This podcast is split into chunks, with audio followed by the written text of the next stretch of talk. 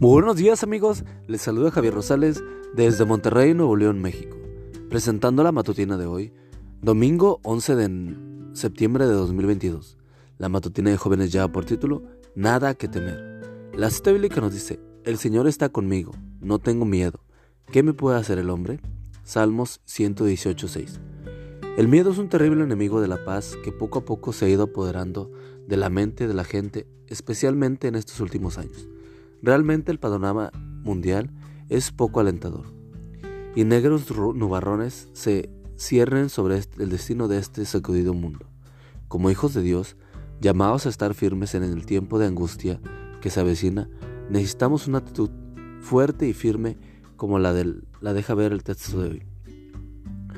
La actitud cuenta, apreciados jóvenes, en la lucha para obtener el éxito en todo lo que necesitamos y en el cumplimiento de nuestra misión. Se hizo un experimento con ratas para medir el, poder de la actitud. Los investigadores querían ver cuánto afectaba la actitud su voluntad de vivir. Pusieron una rata en una bañera grande con agua. Tenía bordes altos para que no se saliera.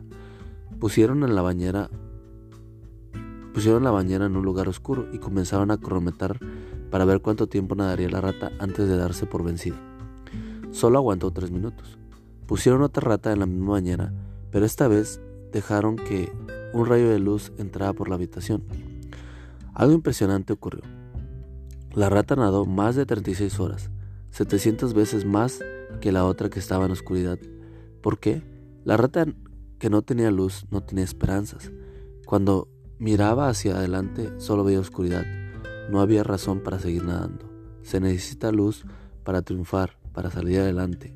¿Alguna vez te has sentido como la rata del experimento, nadando incansablemente, sin un aparente objetivo, luchando por la vida, por tus sueños y por tus ilusiones sin saber qué te depara el destino? Necesitas luz para seguir luchando, y esa luz proviene de Cristo y de la palabra de Dios.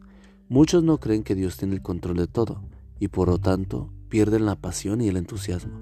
Por eso, necesitamos a Dios en nuestra vida. Necesitamos a nuestro lado como amigo, como socio, como el piloto que nos ha de conducir por los senderos de esta vida peligrosa. Si lo tienes a Él, cuando lleguen los momentos de dificultad no tendrás nada que temer, porque podrás recordar que el Creador del universo dirige tus pasos. Te tiene en la palma de su mano y con Él las cosas son diferentes. Que a Dios te bendiga en este nuevo día. Procura su compañía y olvídate del temor. Amigo y amiga, recuerda que Cristo viene pronto y debemos prepararnos y debemos ayudar a otros también para que se preparen, porque recuerda que el cielo no será el mismo si tú no estás allí. Nos escuchamos hasta mañana. Hasta pronto.